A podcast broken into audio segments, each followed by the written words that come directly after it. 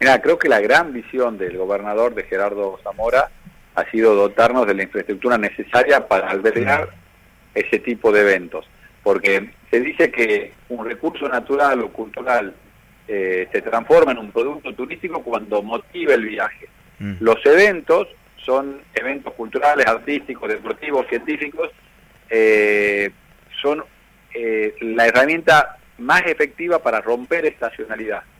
Entonces, este Mundial de Taekwondo, que Smart City, que, que, recorre el mundo, que, está en las principales ciudades y llega a Santiago del Estero, Smart City para el sector público es y para los municipios es una herramienta, o mejor dicho, un evento donde se pueden ver herramientas que mejoran la gestión municipal y van a tener muchos intendentes, si no digo miles, y funcionarios municipales, porque realmente está probado la importancia que tiene esa feria.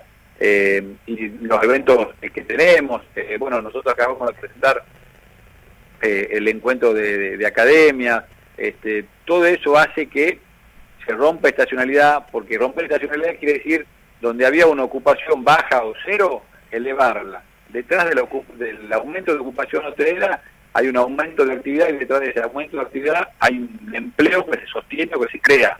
Mm. Con lo cual, eh, la actividad que más empleo ha generado después de la pandemia, que es el turismo, o que ha recuperado, mejor dicho, este, en nuestro caso es de vital importancia. Cada día que le ganamos es mayor oportunidad para que nuestros eh, vecinos puedan tener sostener su trabajo o, acceder a un empleo.